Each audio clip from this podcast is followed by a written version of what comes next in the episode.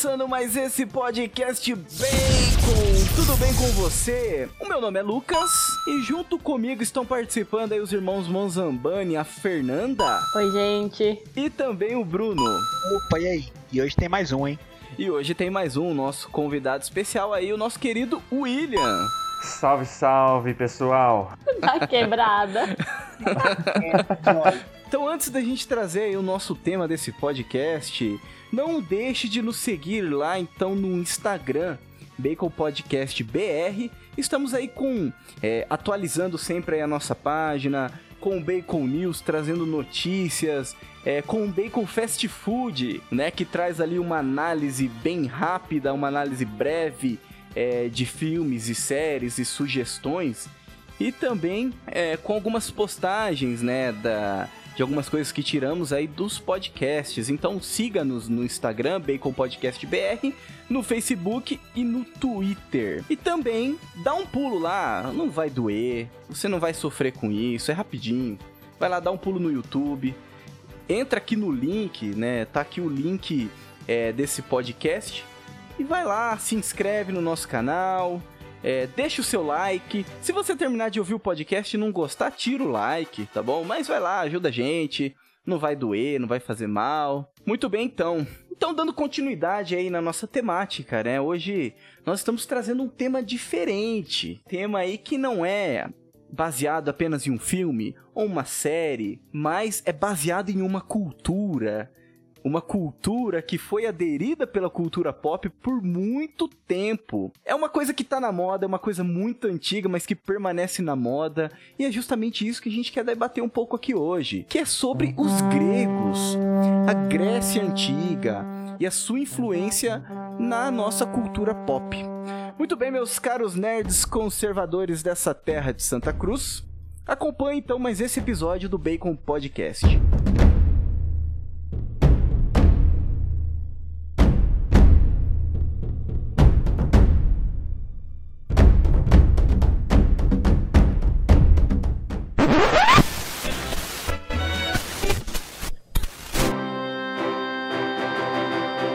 Bacon Podcast.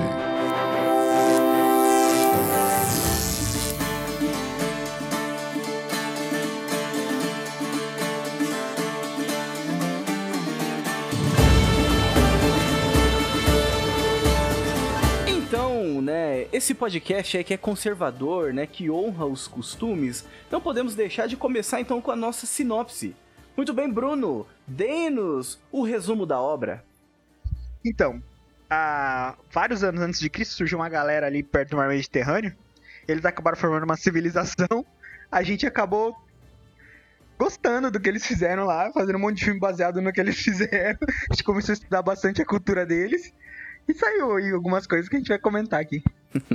Essa daí é a sinopse da Grécia, né? O que é a Grécia, né? Que é o nosso tema. A história da Grécia resumida em alguns segundos.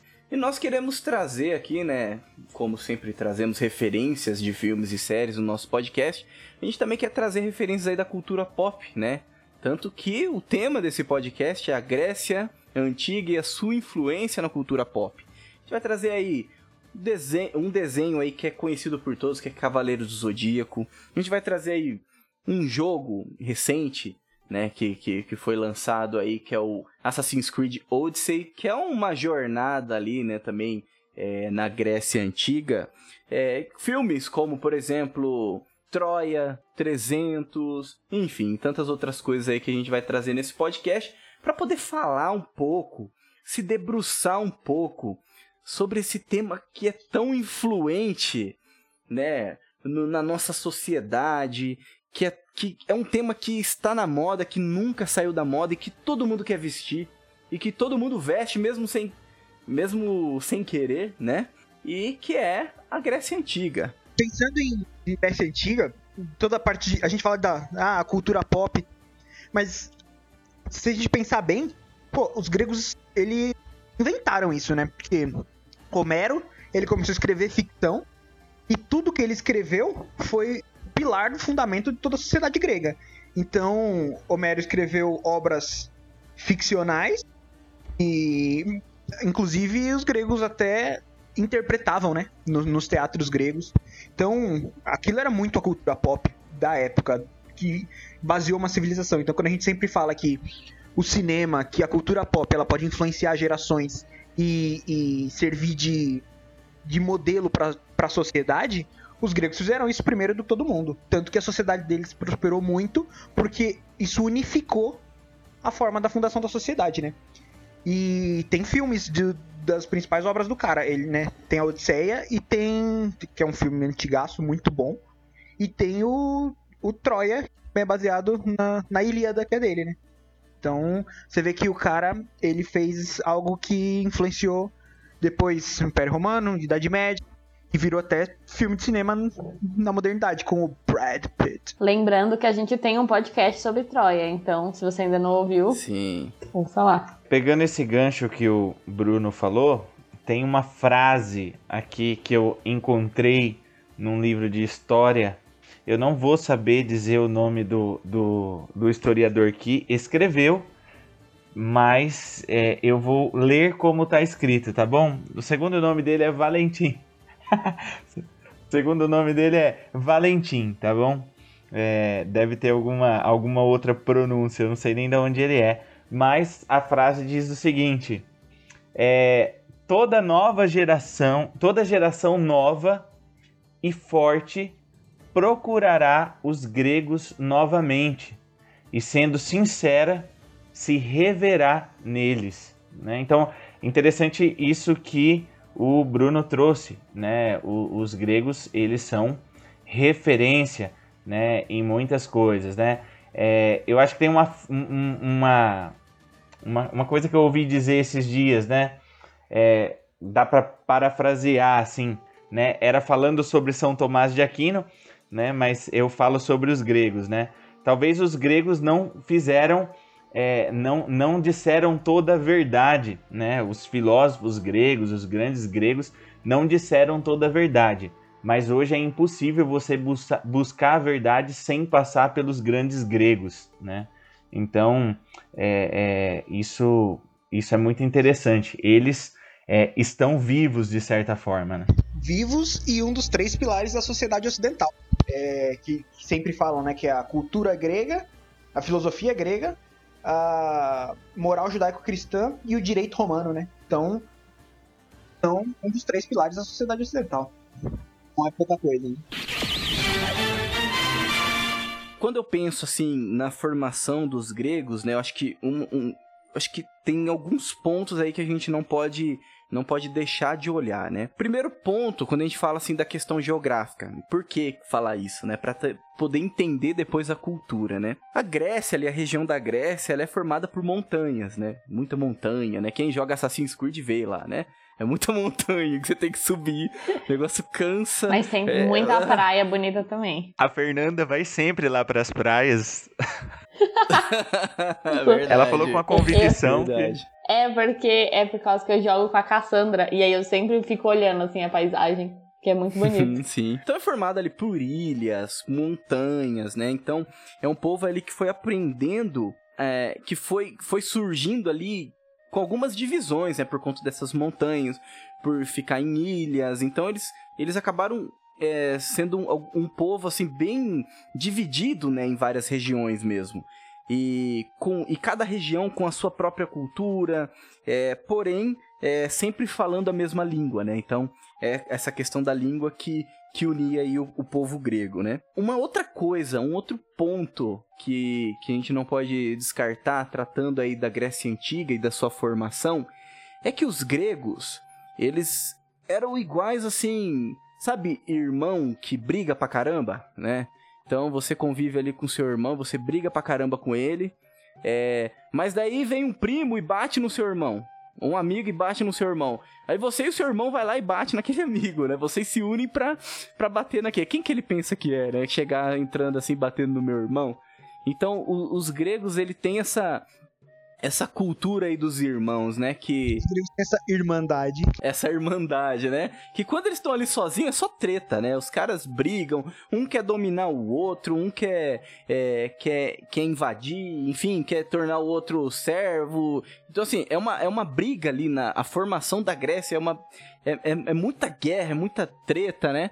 E, e mas daí vem os persas, né? Os persas tentam invadir, aí eles se unem, não, vamos o que que, esses caras pensam que são, né? Vamos vamos botar eles para correr. Aí os persas saem e a treta continua lá entre eles, né? Então é um povo assim que, que é uma é uma unidade meio estranha, né, que eles vivem assim de certa forma. Só pra vocês entenderem, a gente vai falando um pouco da cultura grega aqui e o que a gente puder exemplificar E o que a gente puder exemplificar, o que a gente puder citar de filme, de séries, ou, ou algo que mostre aquilo que a gente está falando da cultura dele, a gente vai citar.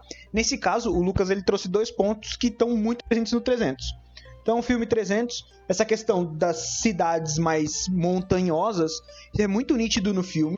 Então, são 300 que estão defendendo um, um ponto onde é, é, estão entre duas montanhas, então isso afunila o exército persa que é muito maior, e aí por isso os 300 de Esparta conseguem segurar o exército persa.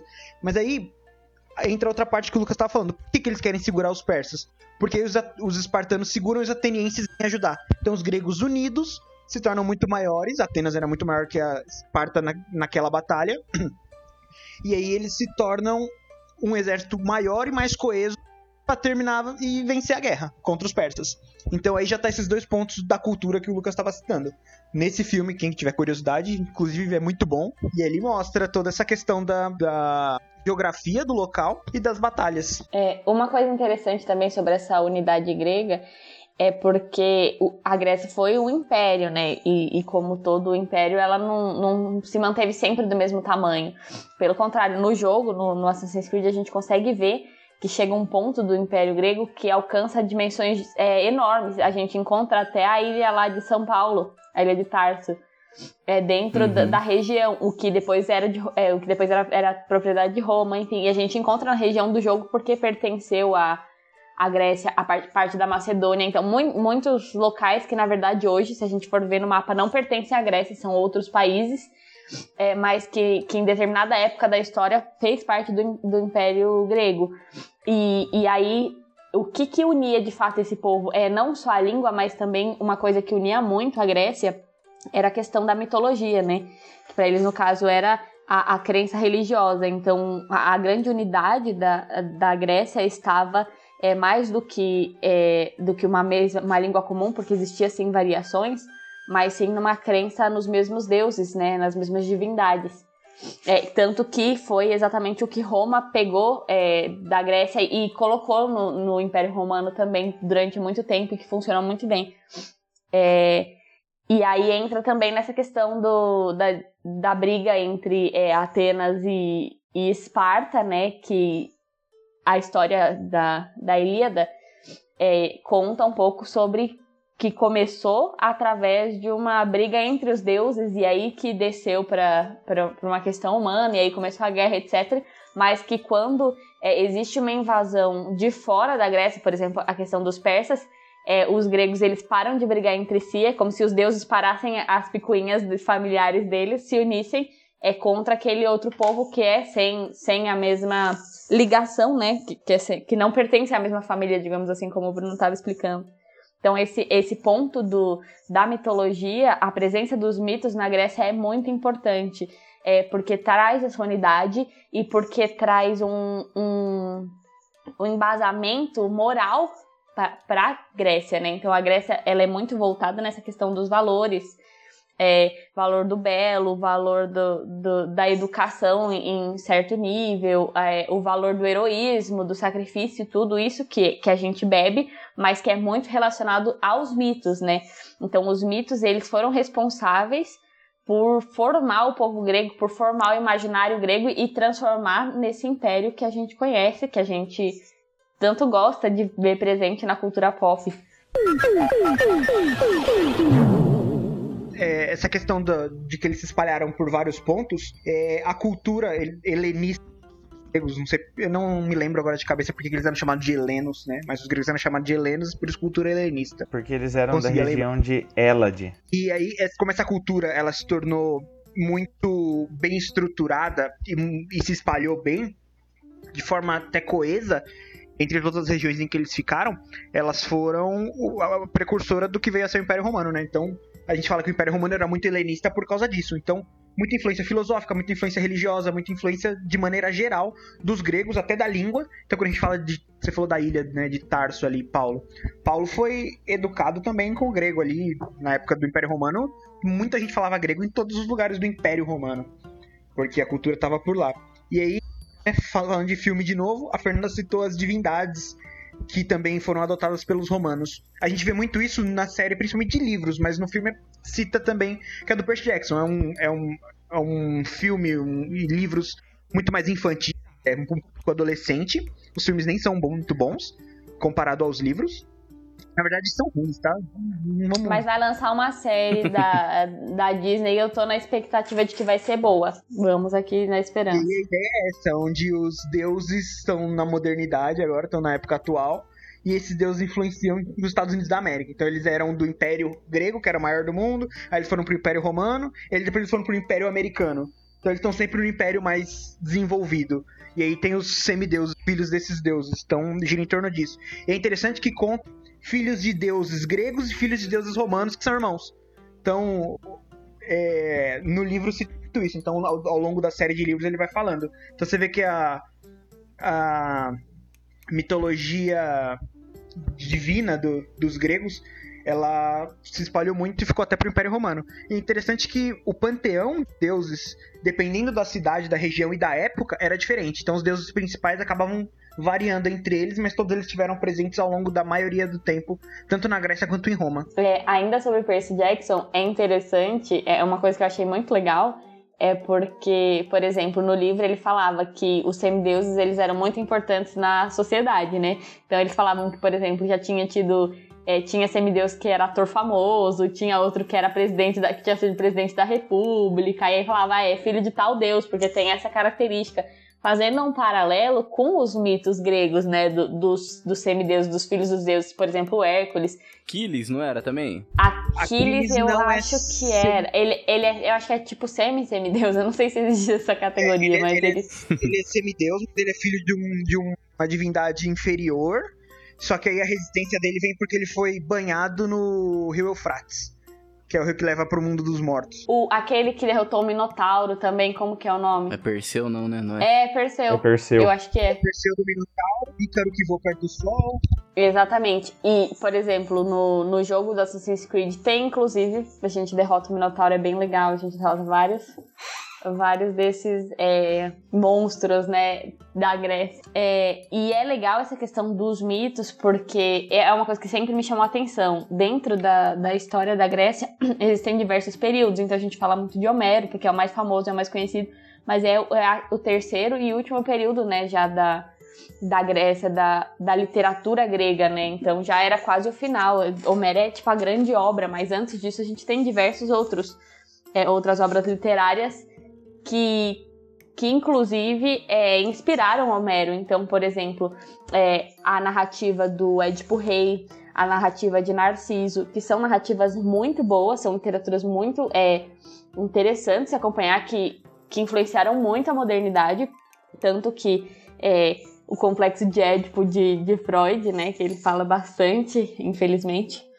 é, e quando você vai ler, na verdade, eu fico pensando como é que Freud conseguiu chegar naquilo, porque é muito diferente daquilo que eu li, sabe? Lendo a mesma, lendo a mesma narrativa. E que para os gregos tinha um valor muito grande porque era o, o, meio que o ensinamento moral deles, já que essas histórias eram contadas nas praças e era assim que se, é, que se ensinava às crianças, era assim que se, que se falava sobre, é, sobre o, a, a as virtudes, né, sobre o homem virtuoso, o homem da polis para as pessoas, era através de desses contos, desses mitos que eram contados em, em praça pública e como isso é, influencia hoje a gente, porque além de, de beber dessas histórias, de, de pegar desses valores, é, como é importante, por exemplo, a narrativa feita através de um teatro, através de um cinema, é, através de um seriado, de um jogo, como que a gente consegue passar valores e passar é, linhas de pensamento. A gente fala sempre tanto que, que o cinema ele tá muito perdido por conta desse, desse cunho ideológico, mas a gente pode fazer o caminho contrário também, através do cinema, através da, da arte, é, passar valores, passar virtudes que são muito importantes para o ser humano. Isso sem, sem levar em conta até a religião, porque a gente está falando de um povo pagão, né? Não estamos falando de um povo cristão. gente está falando de um povo completamente uhum. pagão, mas que tinha já essa virtude do heroísmo, tinha esse, essa apreciação pelo belo, é, tanto tinha apreciação pelo belo que é, olha como eram feitas as esculturas, a, a, o começo da pintura, né, em, em ânfora, sei lá como é que fala. É, a música, é, o teatro que começou ali com, com a tragédia, com a comédia, a própria literatura, a poesia, enfim, que a gente bebe até hoje, sem contar também da filosofia. Então, é, como é, é como um povo pagão já tinha esses valores intrínsecos, né, que eu acho que, é, que são valores naturais, valores humanos, e como isso é passado é, através da narrativa, através do, do contar história, através do, do imaginário da população, como trazendo para os dias de hoje, como a gente pode é, passar isso para as pessoas através da arte, através do, de coisas simples toda vez que vai se falar desse tipo de valores, sempre acaba pegando é, alguma variação desses contos que eram feitos, né? Quando a gente fala de Narciso, por exemplo, sempre tem alguma série, sempre tem algum filme que trata disso com uma variação do, do que é o conto dele, né? Sim.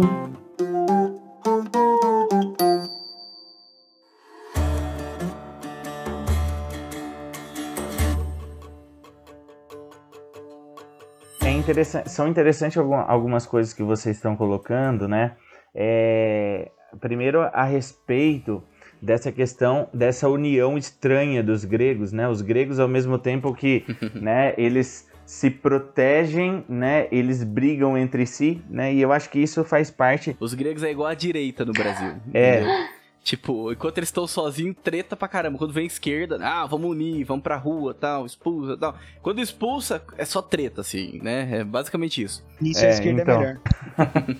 é, ex existe né, uma consciência é, da importância da proteção da sua cultura, né? Que foi construída através de muita luta, né? É, a, a, gente tem a formação do pro, povo grego que ela começa a ser escrita lá em 2000 antes de Cristo, né? Depois ela vai, vai é, é, com, em Creta, né? É, e, e, com os micenos, tudo mais, eles vão crescendo, eles vão se tornando uma, uma potência, né? Para os parâmetros da época, vamos dizer assim. É, depois sofrem invasões, né? E daí tudo é destruído e esse povo é, acaba regredindo para um, um processo rural né, muito, muito, como é que eu posso dizer, né, um processo rural que tira eles, né, acaba tirando eles dessa, dessa briga pela, pela, pelos primeiros lugares, vamos dizer assim. E depois que aí vai, ela vai tomando, ela vai crescendo novamente, né, e vai, e vai surgindo a polis, né, as, as cidades-estados, né, como são chamadas, cidades maiores, então, assim, é um povo que sofreu muito para construir aquilo que tinha, né? É, e por isso, talvez, essa consciência que talvez a gente não tenha hoje. Acho que falta um pouco disso, né, para nós é, brasileiros, né? A consciência do que foi construído a preço de sangue e que precisa ser conservado, precisa ser guardado. E a gente vê, né, depois por falta dessa consciência, essas brigas ridículas que acontecem né, por aí. Então, ao invés de todo mundo se unir, fica um torcendo pela morte e pela queda um do outro. Né? Nesse sentido, a gente poderia aprender mais com a cultura grega. Olha, olhando a sociedade brasileira do jeito que ela tá, acho que a gente tem que aprender praticamente tudo com os gregos. Né? Mas pelo menos isso já estava bom. É um povo, é um povo, é interessante também que é um, é um povo guerreiro, né? Um povo que, que precisa, né, até pela época mesmo, né, precisa se organizar de, de uma forma é, que seja militar para poder se defender, porque os interesses dos inimigos eram muitos, né? Então é, é, era importante essa militarização, essa formação militar para que se defendesse aquilo que tinha, né? Mas é, às vezes quando a gente fala do período né, do, do, dos gregos e a gente fala dessa questão militar, talvez venha na cabeça das pessoas a ideia de que ah, os caras eram rudes, os caras eram burros, os caras só queriam saber de sangue, de, de conquistar isso e outro. Não, né? Era uma cultura é, que nada nasce pronto, é uma cultura em, des em desenvolvimento, é, e que, que usa o, o seu poderio militar justamente para poder é, é, cuidar daquilo que está sendo desenvolvido no meio deles. Acho que a frase é de Chesterton, é, não sei, que diz assim que um soldado quando vai para a guerra, ele não, ele na verdade está protegendo aquilo que está atrás dele, né? No sentido de que ele vai para a guerra, é, mas o objetivo não é a guerra pela guerra, mas é proteger quem está atrás dele, quem ficou no país dele, né? É, e isso os gregos sabiam tão bem que tem o Ares, o deus da guerra, mas Atena também, que é a deusa da sabedoria, também é a deusa da guerra ao mesmo tempo, né? Então você vê que então, a sabedoria e a guerra eram muito aliadas no, no pensamento grego. E falando em guerra grega, né? Sim. né? Já que a gente tá falando de filme, tem o Troia aí, né? Que a gente já falou, dá pra falar de novo, que é bom pra caramba o filme. Saiu uma série horrível no Netflix, mas tudo bem, vamos falar só do filme. Interessante. A, a, a, Fernanda citou um pouco sobre Troia, né? Ela falou lá sobre, sobre Troia. E ele, é, Ilíada praticamente também tá contando a história ali da, da guerra de Troia, né? Mas é basicamente assim.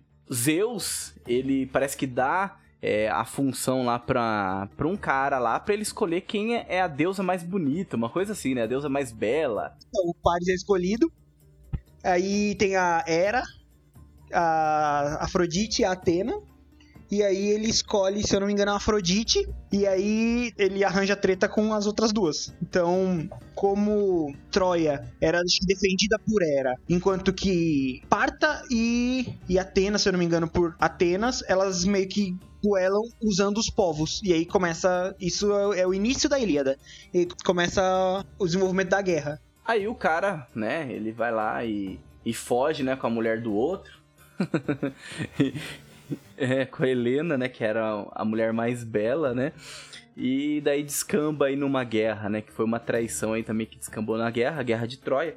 Conhecida ali muito pelo cavalo de Troia, né? Que é uma estratégia que os gregos usam, né? para poder invadir Troia, né? Que, que ela tinha muralhas muito fortes, eles não conseguiam invadir de forma nenhuma. Aí eles vão lá, né? E e tipo consegue né enganar de uma, a, da forma mais imbecil possível né não, os deuses deixaram um presente aqui na, na praia, né? Um cavalão, né? Um jumentão grande de madeira. E eles vão lá e levam aquele, aquele cavalo para dentro da, das um muralhas jumento. e ali tem... Um jumento. Aí... Aí ali tem um so alguns soldados que eles saem ali na madrugada, abrem o portão por dentro e daí os, os gregos invadem e, e daí eles vencem, né, a guerra, né? Eles acabam ali com Troia, né? É. Pô, mas eu vou defender a estratégia. Hoje parece isso porque a gente já ouviu falar disso desde aquela época, né? É. Mas é, é, é, uma. é uma estratégia sensacional. E isso é interessante porque mostra essa questão do, do da estratégia na guerra, né? Que não é só tiro, porrada e bomba no, nos filmes de, de ação e de guerra. Uhum. Mas que como a, a, sabedoria e a estratégia era valorizada também na guerra. Ah, essa guerra de Troia, ela também acontece porque Paris, ele passa por cima de algo muito que era muito importante para os gregos, que é a questão da hospitalidade. Né?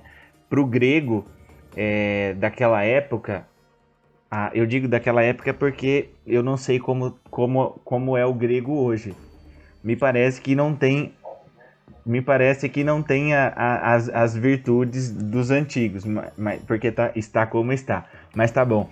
É, o, o, naquela época era muito importante para os gregos a glória e né, a honra e a hospitalidade também era algo muito muito, vamos dizer assim, pregado entre os gregos e importante para eles. Então Paris, quando ele, ele toma Helena de, acho que é Agamenon, né? E, e, e ele, e ele leva ela para Troia, ele está passando por cima dessa regra de hospitalidade. E isso fere, né? Embora tenha as leituras é, outras formas de, de, interpretação disso, outras leituras a respeito disso que dizem que na verdade era uma preocupação pela passagem do mar, era uma coisa, era uma guerra mais econômica, mas também tem essa, essa questão de que ele acaba é, é, transgredindo essa, essa regra da hospitalidade. Né? Ele vai na casa do cara, recebe presentes do cara, é acolhido pelo cara, né? tem uma festa só para ele e quando vai embora leva a a, a mulher do cara embora. Ou daria Então, uma assim, bela ele- de uma música de sertanejo, hein? Daria. O Agamemnon tem que fazer É. a música, né? Exato, eu consegui visualizar aqui a música. Hum, Pô, mas sério, se tem algum homem que ouve a história e não fica com raiva do Paris, não merece, É. não merece nada. Pois né? é. E ainda Não, na pele do não Orlando fala. Bloom. Não, eu gosto do Orlando. Bloom. Ele faz Dá várias muito- coisas legais. É, Eu né? gosto dele de Legolas, eu gosto dele de Will Turner, eu gosto dele naquela série das fadinhas que ele tá agora. E eu vou, já É, falei a no Fernanda é uma outro. eterna defensora dele mesmo. E Acho que a gente já falou tanto dele já nesse podcast. A série das fadinhas. tá, eu vou tentar ajudar o cara, eu pioro a situação dele, né? Tadinho. É que a Amazon não pagou pra gente fazer a propaganda. É, é que eu não sei o nome, eu esqueço o nome da série, mas é boa, gente. E a Amazon é baratinha, então dá pra assistir. Acabou, acabou com o histórico de guerreiro do cara, guerreiro grego que lutou contra os, o- os, os caras lá. É, o, cara, o cara de guerreiro grego passou ao cara das fadinhas, a série das fadinhas. Guerreiro grego, É, elfo, foi enfrentou lá pirata. trocentos orcs, Pirata. né? De- derrubou É a elefantes. decadência, Foi pirata entendeu? e depois terminou a carreira com as fadinhas.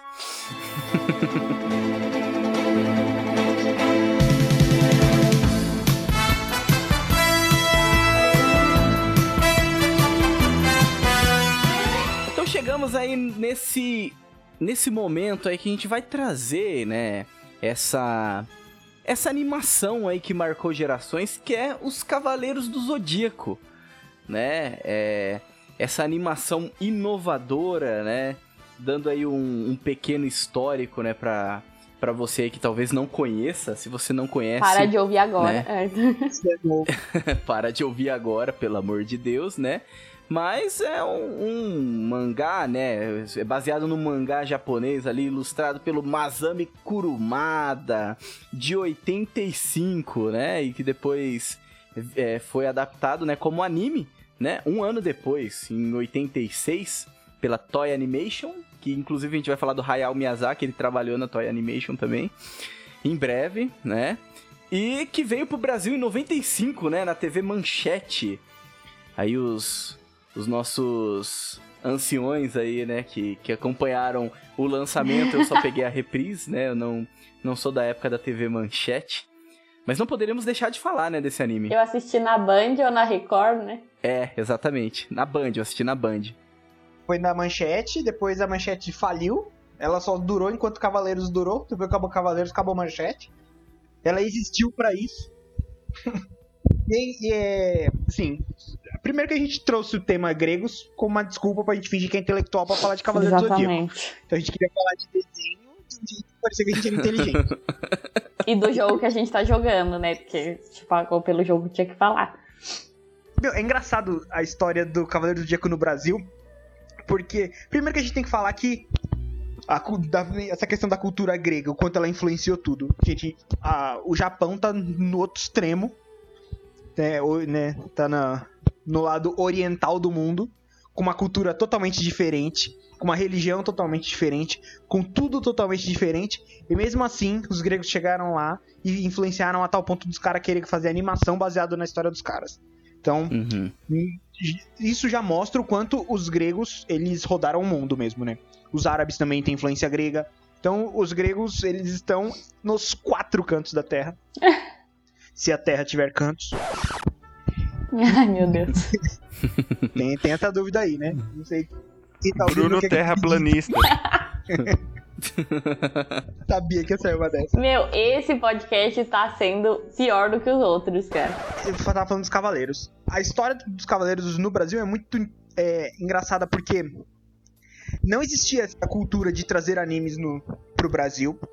A Toei Animation, ela também tinha é, desenvolvido bonecos Uhum. dos Cavaleiros do Zodíaco. A Santoy. É, é essa mesmo, eu ia falar agora. E qual que foi o ponto? Eles queriam distribuir no mundo inteiro esse é a venda o máximo possível. Só que ninguém ligava pra anime e nunca ninguém conhecia aqui no Brasil. O que a gente Então, o que já viu ali em fizeram? Star Wars, né? Basicamente. Vender boneco, toda essa. Ah, sim. Uhum. Que hoje a Marvel faz é, a Disney de forma geral, né? É, e, e aí a Toei pra fazer isso, o que eles fizeram? Eles fizeram um acordo com a Manchete pra distribuir de graça o anime, eles deram de graça pra Manchete passar. Aí eles iam fazer propaganda dos bonecos durante a programação. E aí virou a febre que virou. Por que, que a gente tá falando de Cavaleiros do Zodíaco no meio disso tudo da Grécia? Tá? Pra quem não conhece Cavaleiros do Zodíaco, então é um bando de japonês que, dependendo se é mangá ou se é anime, eles são irmãos ou não. Existem armaduras baseadas nas constelações que servem à deusa grega Atena, que defende a, a Terra. Então ela escolhe nobres cavaleiros, então pessoas dos quatro cantos da Terra, quatro cantos aí de novo, pra vestir essas armaduras e defender de qualquer outros deuses que queiram destruir a humanidade pra tomar conta da Terra.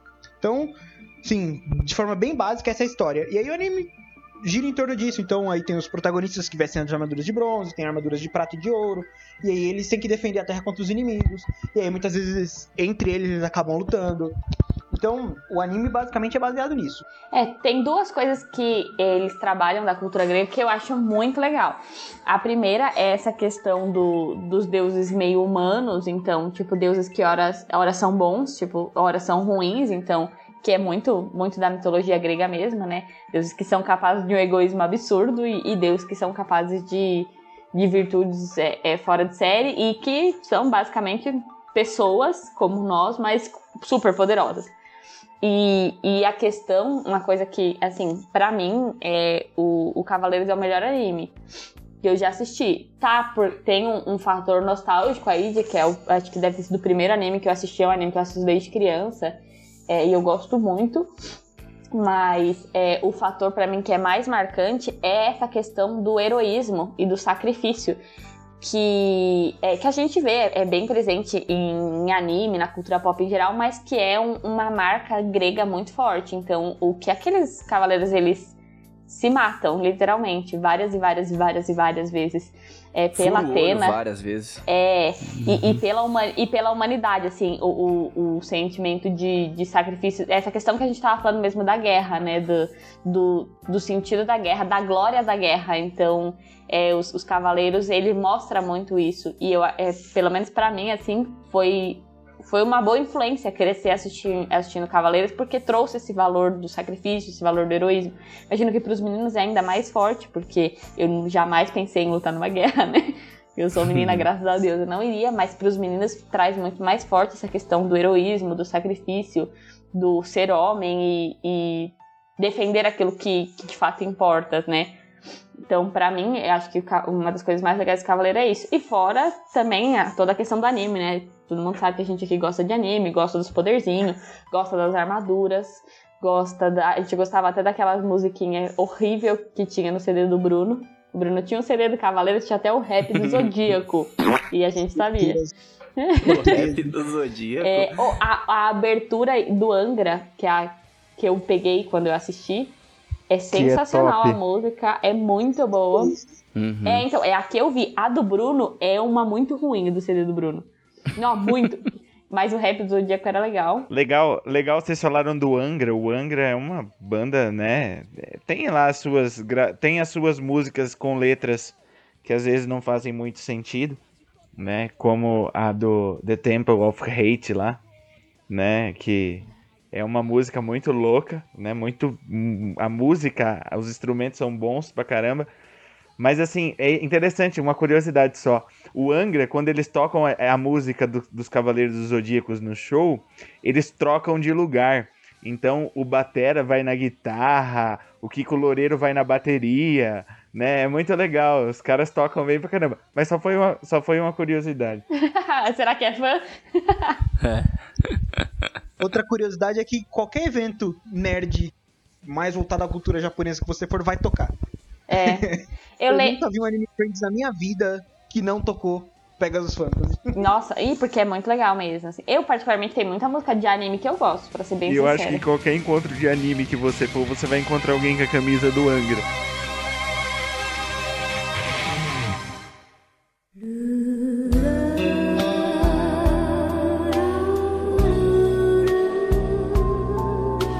A, a história é grega, ela possui elementos gregos, porém ela tá no Japão, né? Ela tá no, no na onde que foi falado, Afeganistão, sei lá. no, no Oriente Médio.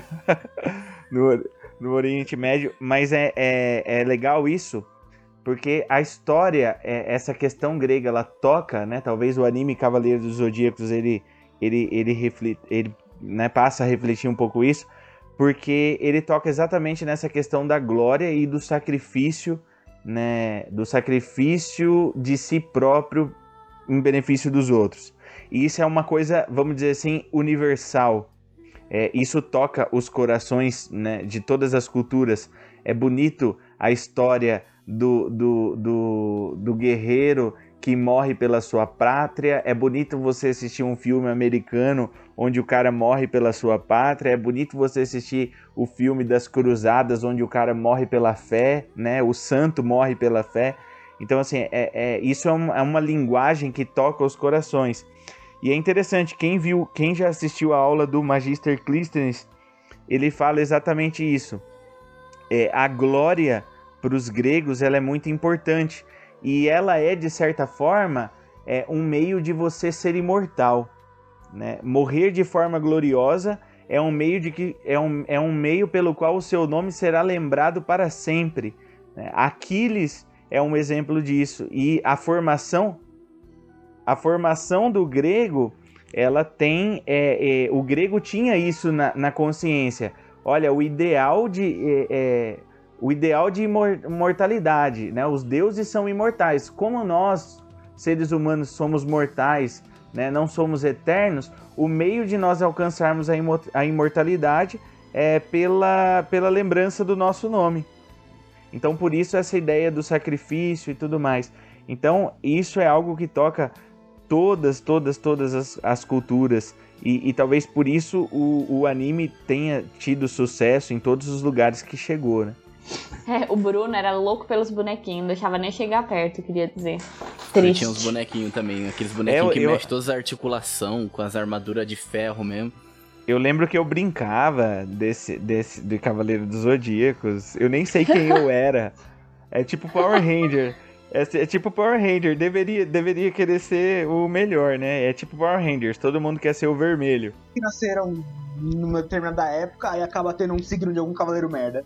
Que fica bravo. Ah, eu é lembro que na escola o povo zoava muito, porque eu sou, teoricamente, signo de peixes, né? E aí os meninos. Não acredito! Nasceu... Não é, acredito, meninos... Fernanda. Você acreditando nessas coisas. Não, calma, deixa eu contar isso. Os meninos que, que, na, que seriam do signo de peixes, eles eram muito zoados, porque a gente sabe que o Cavaleiro de Peixes ele era levemente afeminado. Só que eu achava o máximo, porque ele era o cavaleiro mais bonito de todos e ele tinha uma rosa, então eu me sentia muito bem homenageada pelo Cavaleiro de Peixes. Só que os meninos ficavam muito bravos, era muito legal. Só esse comentário que eu queria fazer, porque o meu cavaleiro era lindo e tinha uma rosa. A Fernanda, a Fernanda, ela vai ver a revista amanhã para ver qual é a cor dela de amanhã. É, eu vou abrir a capricha e vai falar que é amarelo, certeza. Ou é a Tititi, né? Deus me livre. Quem que é o Bilu, né? Que é Bilu, o nome Bidu? Como é que é o cara lá do. Bilu. que Quem é Bilu? Um astrólogo famoso aí, que tem um nome tipo isso, que é mó. Eu não sei. Sei lá. E... Graças a Deus. Bidu não é um cachorro de algum desenho aí, Bidu? Eu não sei o nome desse maluco, Gra... mas enfim. Graças a Deus nós não sabemos. a maioria das constelações foram nomeadas por gregos, né? Porque tem Orion também é uma, é uma é mitologia grega. Aí os planetas também foram nomeados com os nomes dos, dos deuses gregos, só que romano, na versão romana dele. Os gregos influenciaram demais. Eu queria uhum. muito saber, assim, entender um pouquinho mais de, de constelação, de, dessa parte de astronomia, mas assim, eu não sei mesmo, foge totalmente da minha capacidade intelectual. Bem básico, 84 constelações. E de acordo com o local que você está na Terra e a época do ano, você vê umas, senão você não vê. Você só vai ver outras. As 12 do zodíaco são baseadas na posição em que elas estão, que é, o, é perto do eixo do, do Equador. E é isso. Então elas são as mais visíveis no céu sempre. Por isso que elas são as mais importantes, porque elas são, elas são muito importantes para orientação. Só um paralelo rapidamente ao, ao jogo Assassin's Creed, quero deixar aqui minha recomendação, porque o jogo é muito bom. Você que assim queria muito conhecer a Grécia, mas não tem dinheiro para ir para lá, queria muito conhecer a arquitetura grega, que é sensacional, a gente estuda no design. Nem vou falar da proporção áurea, que eu sou apaixonada. Se vocês quiserem saber mais, segue o Pedro Paneto, que ele é muito bom nisso. É, é o jogo você consegue ver tudo, assim, como se estivesse literalmente num museu da Grécia Antiga mesmo. Porque eles tentaram recriar de forma muito muito bem feita. A, a Ubisoft é muito boa nisso, em todos os Assassin's Creed. É, recriar a, a região. Então, nos outros também, a gente já falou aqui do, do da França, do da Inglaterra, que são muito bons, mas esse é, o, o, mais legal é porque realmente hoje, se você for lá, você vai ver praticamente destroços. Você não consegue de fato ver os templos e tal. Uhum. E eles recriaram de forma muito bem feita, assim, muito perfeita. E durante Sim. a pandemia, eles liberaram não o jogo para você jogar com, que nem a gente tá falando, mas para você passear por aquele mundo e, e ter uhum. uma, uma excursão virtual. Então é muito legal para você conhecer, porque é um tesouro, assim, da, da arte, da arte mundial, assim, é, é muito É um patrimônio bonito. histórico, né, virou aquele é, jogo ali. É sensacional, assim, ó. É, e o jogo em si é bem legal, a jogabilidade é boa, a Ubisoft é, arruma bastante do, dos bugs, dos erros. Tem alguma coisa, assim, que eles, cara, caga. Mas uhum, tem muita coisa sim. que é muito boa. Questão da mitologia, de conhecer também. É, só não pode levar a muito a sério essa parte da Ubisoft, né? Que é a parte do, dos, tipo, dos deuses que volta no tempo, esse negócio meio espírito. Aí você desconsidera, mas a parte do, da, de conhecer a mitologia, de conhecer um pouco do, dos heróis, você tem contato, é, você tem contato com as histórias do, dos mitos, você tem contato com os com os filósofos. Você, conhece, você é amigo de Sócrates, bem legal. Sócrates, na verdade, Sócrates ele faz muita pergunta, então cansa, mas é legal é conhecer ele. Você conhece, você conhece Aristóteles criança. E aí é legal porque você vai tendo. Você ganha, de certa forma, um conhecimento histórico com cultura pop mesmo, assim, tipo, uhum, jogando, sim. né? Tem God of War também, que também é bem conceituado. Também é muito bom. Os primeiros falam da cultura grega, né? Esse novo tá na, na viking, mas o, na nórdica mas os primeiros são a cultura grega. Mas a melhor mídia de todas é o Hércules da Disney. Ah, também é ótimo, é uma gracinha. Muito bom. Uhum. Esse daí é minha infância também, hein?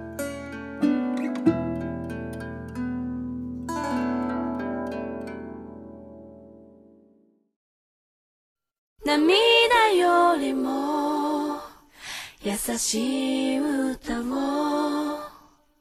悲しみよりそのぬくもりを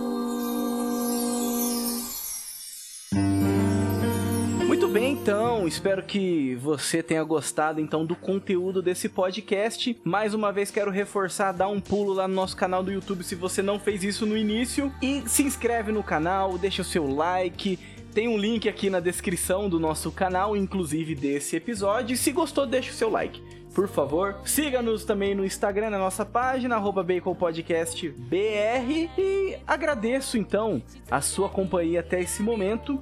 Fique com Deus